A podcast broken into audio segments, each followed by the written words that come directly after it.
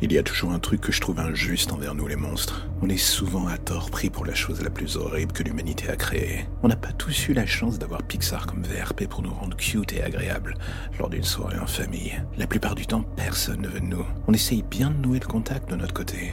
Mais pour vous, ce n'est rien d'autre qu'un cauchemar. Alors du coup, on se tapit dans l'ombre et on attend.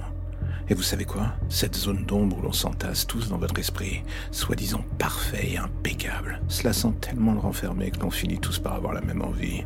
Sortir, voir le monde, voir votre monde. Il faut bien finir par nous comprendre. On en a marre de le vivre juste à travers vos yeux. On a cette envie si particulière de le ressentir jusqu'au bout des ongles. Et si dans le cas précis ça doit être vos ongles, alors qu'il en soit ainsi. On est cette petite voix dans un coin de votre esprit qui vous dit tout ce que vous ne voulez pas entendre. L'avantage est qu'on a tout notre temps pour faire en sorte de briser vos résistances, une par une. Vous rendre fou pour échanger les places. Voilà le but final. Et pour le commun des mortels, ça sera une simple et unique occasion pour eux de dire il est devenu fou d'un coup, personne ne le reconnaissait plus.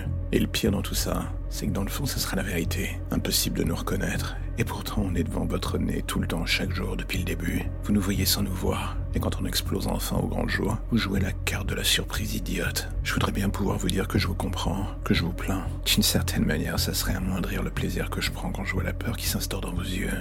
Ce dernier souffle qui vous traverse en regardant ce visage que vous connaissiez si parfaitement, se déformer, vous enlever ce que vous aviez de plus précieux. Un jour, le monstre finit toujours par ressortir à la lumière du jour. Et parfois, il porte un visage qui nous est terriblement familier. C'est la beauté de la chose en quelque sorte.